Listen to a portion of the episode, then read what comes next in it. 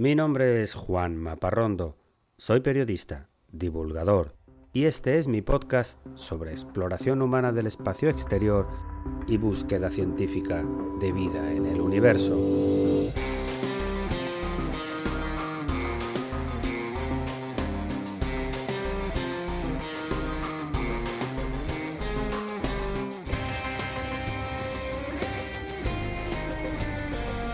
Bienvenidos a El sueño de Laika.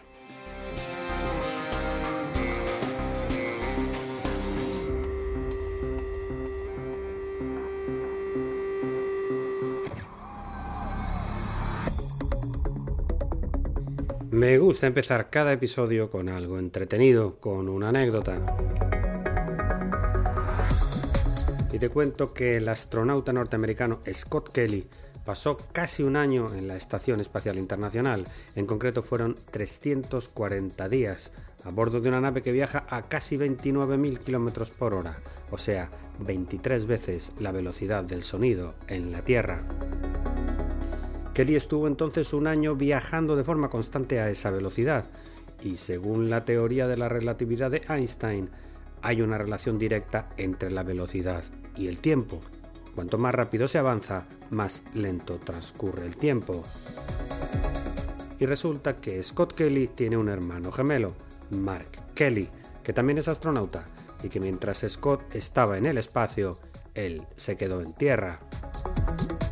El día en que nacieron estos dos gemelos, el primero que nació fue Mark, en concreto seis minutos antes que Scott. Mark es seis minutos más viejo que su hermano gemelo gracias al año en el espacio y la teoría de la relatividad de Einstein, cuando terminó el viaje, Scott era aún más joven, concretamente 5 milisegundos. La diferencia de edad entre los dos gemelos es ahora de 6 minutos más 5 milisegundos.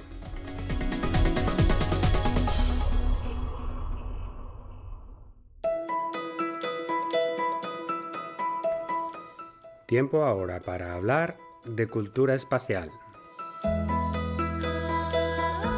Las figuras que hacen en el cielo las estrellas de la noche inspiraron al famoso pintor surrealista español Joan Miró a crear una colección de 23 pinturas de pequeño tamaño sobre papel llamada Las Constelaciones, que terminó en dos años, entre 1939 y 1941, mientras residía entre Francia, Cataluña y las Islas Baleares.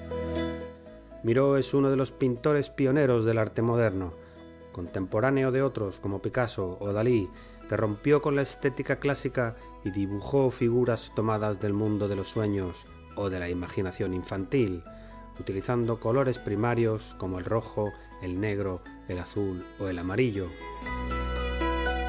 Contaba Miró, que murió en 1983, que las obras de la serie de las constelaciones estuvieron influidas por su deseo de huir de la guerra mundial, y que se encerró en sí mismo y en esa soledad el cielo y las estrellas le influyeron mucho. La mayoría de estas obras están hoy en museos de los Estados Unidos, y solo hay una, llamada La Estrella Matinal, que está en el Museo Miró de Barcelona. En reconocimiento a esta obra, la Unión Astronómica Internacional le puso el nombre de Miró a un asteroide.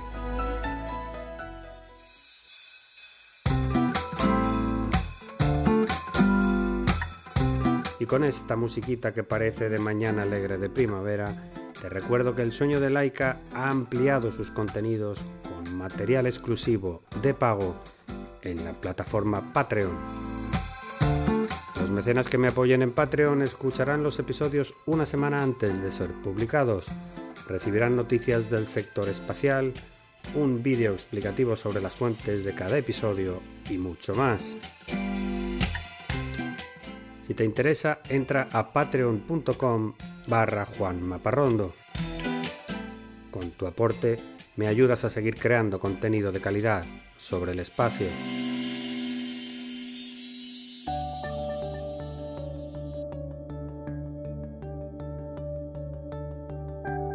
Y entramos ahora en la sección principal del episodio de hoy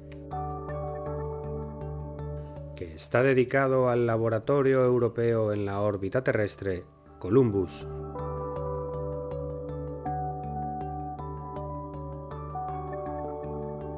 El futuro de la exploración humana en el espacio en el corto plazo pasa por hacer rentable toda esta aventura, convencer a empresas e instituciones de que hay oportunidades de negocio ahí arriba, iniciativas que fomenten la inversión.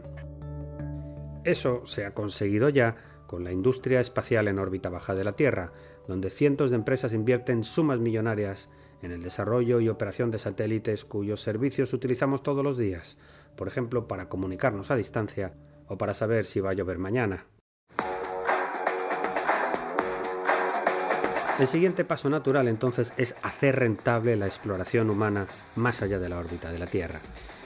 Y ahora que se están planificando asentamientos en la Luna y un poco más adelante en Marte, las agencias espaciales están fomentando la infraestructura para que lleguen estas inversiones privadas. Es lo que se conoce como explotación comercial del espacio. Los clientes principales del espacio, los que pagan para volar al cielo, son cinco grupos principales. Los militares, con mucho el más grande, los centros de investigación científica, las empresas de aplicación de servicios satelitales como telecomunicaciones o meteorología, las industrias que desarrollan productos en microgravedad y por último el nuevo campo del turismo espacial, que viene muy pujante. Pues para al menos cuatro de estos cinco sectores, el gran banco de pruebas de esta inversión comercial está en la Estación Espacial Internacional y más específicamente en el Laboratorio Columbus de la Agencia Espacial Europea. La idea de construir un laboratorio europeo comienza en los años en los que la agencia tenía dinero para gastar. Quería tener un transbordador europeo que se iba a llamar Hermes y una estación internacional propia llamada Columbus, cuyo módulo principal iba a ser precisamente este laboratorio. Le pusieron el nombre de Columbus en honor a Cristóbal Colón, porque en aquellos años se acercaba la fecha de la celebración del quinto centenario en 1992 y también porque una de las empresas principales fabricantes estaba en Italia, la patria de nacimiento del almirante Cristóbal Colón. pero en 1991 a la agencia se le acabó el dinero, entre otras cosas porque uno de sus contribuyentes principales, Alemania, estaba inmersa en la reunificación de su país después de la caída del muro de Berlín y redujo por tanto su contribución a la Agencia Espacial Europea. Una contribución muy importante en esta historia porque precisamente Alemania era el otro país implicado en la construcción del módulo Columbus. La estructura principal, como te digo, fue fabricada en Italia pero todos los equipamientos y el software se desarrollaron en la ciudad de Bremen. Por cierto, también está en Alemania el Centro de Seguimiento y Control de Tierra de Columbus. Así que al cancelar estas misiones, la decisión que se tomó fue la de sumarse a la iniciativa de la NASA y de la Agencia Espacial Rusa Roscosmos para crear una Estación Espacial Internacional que se iría ensamblando en órbita terrestre con sucesivas misiones de los transbordadores norteamericanos y de los cohetes rusos, y el aporte principal europeo sería entonces el módulo Columbus. La estación se construyó y comenzó a habitarse desde el año 2000, pero el laboratorio europeo no llegó hasta febrero del año 2008, a bordo de la misión ST-122 del transbordador Atlantis. Una compleja misión de 13 días de 10 astronautas, 3 que estaban en la Estación Espacial Internacional esperando y 7 que eran la tripulación del Atlantis con su preciosa carga a bordo. El día en que terminaron el trabajo se hicieron una famosa foto todos juntos dentro del laboratorio, que según decían olía como el interior de un vehículo nuevo. Eran siete norteamericanos, dos europeos y un ruso, todos comandados por Peggy Whitson, la única mujer del grupo. La estación había sido creada por Rusia y Estados Unidos, cada uno con su módulo propio. Ahora los europeos tenían un espacio también, como comenta el astronauta italiano Paolo Nespoli.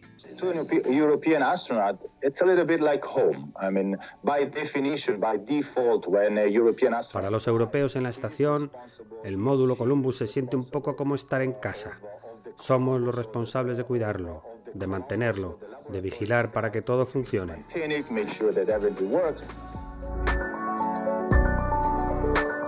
El módulo Columbus en sí es un cilindro de gran tamaño que tiene un diámetro de 4.5 metros y casi 7 metros de largo, algo así como la mitad de un vagón de metro convencional, para que te hagas una idea. Está construido con una aleación de acero inoxidable, aluminio reforzado y un polímero muy resistente llamado Kevlar. Tiene varias capas de protección que aíslan a los astronautas de los micrometeoritos, de los rayos solares, la radiación espacial y el frío del espacio. Aunque el módulo ha sido construido por la Agencia Espacial Europea, se trata de una colaboración conjunta con la NASA. Esto significa que de los 10 compartimentos separados que tiene el Columbus, 5 los utiliza la NASA y 5 los utilizan los europeos. Entre ellos destaca el laboratorio biológico, donde se ensaya con el crecimiento de algas, plantas, insectos y microorganismos, el laboratorio de experimentos con fluidos y el laboratorio de fisiología humana, que se puede decir que también es biológico, puesto que estudia constantemente el impacto en el cuerpo humano de vivir en el espacio, en condiciones de microgravedad. Poco más de 2.000 experimentos se han realizado ya en el Columbus, financiados por empresas y centros de investigación de todo el mundo, sobre todo en biología, fluidos, fisiología humana y aplicaciones tecnológicas, con el trabajo de más de 6.000 investigadores en los casi 14 años que lleva trabajando el laboratorio. De su importancia nos habla el astronauta francés Leopold Eichardt, que fue uno de los expedicionarios que instaló el Columbus en aquella épica misión que te he mencionado en el 2008. International Space Station is also a, a very good tool for preparing the future of exploration.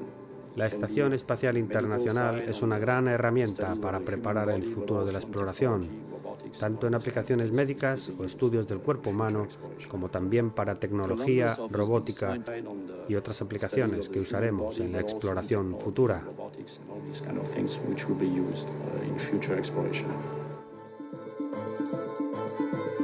Ya hay muchos resultados. Gracias a las investigaciones del Columbus se han construido aleaciones de metales más ligeros y muy resistentes, que ya se usan en la industria de la construcción de aviones, más seguros y eficientes, por ejemplo. Otro de los sectores económicos más interesados en estos experimentos en órbita es el farmacéutico y el de investigación médica.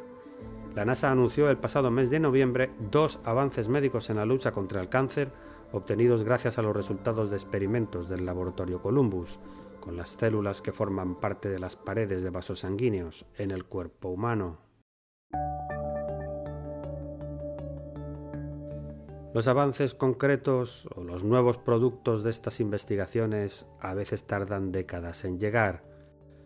El laboratorio Columbus ha sido pionero, solo lleva funcionando 14 años y se están diseñando otros laboratorios similares nuevos, algunos privados,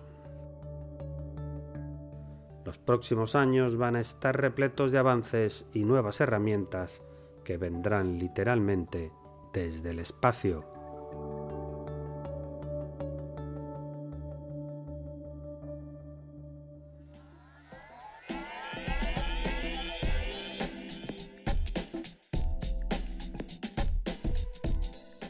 Y no quiero cerrar este episodio sin lanzarte el desafío de la semana he colocado en mi cuenta de Instagram una fotografía del cuadro La estrella matinal de Joan Miró. Fíjate en los colores de las estrellas, el rojo y el negro. Hay un ojo que destaca que simboliza el planeta Venus. Como todas las expresiones del arte moderno, además de lo que quiso expresar el artista, importa mucho la impresión que causa en ti. ¿Cómo pintarías tú el planeta Venus?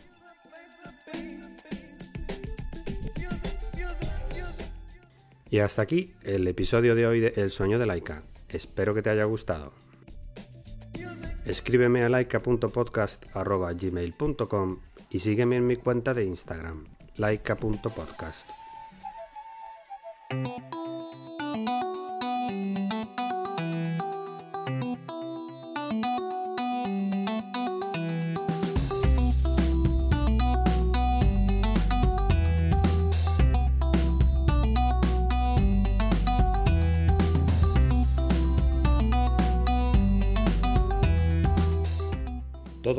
contenidos de este podcast son materiales originales y están protegidos por leyes de copyright. Todas las músicas y sintonías han sido compradas a sus autores o son de reproducción libre.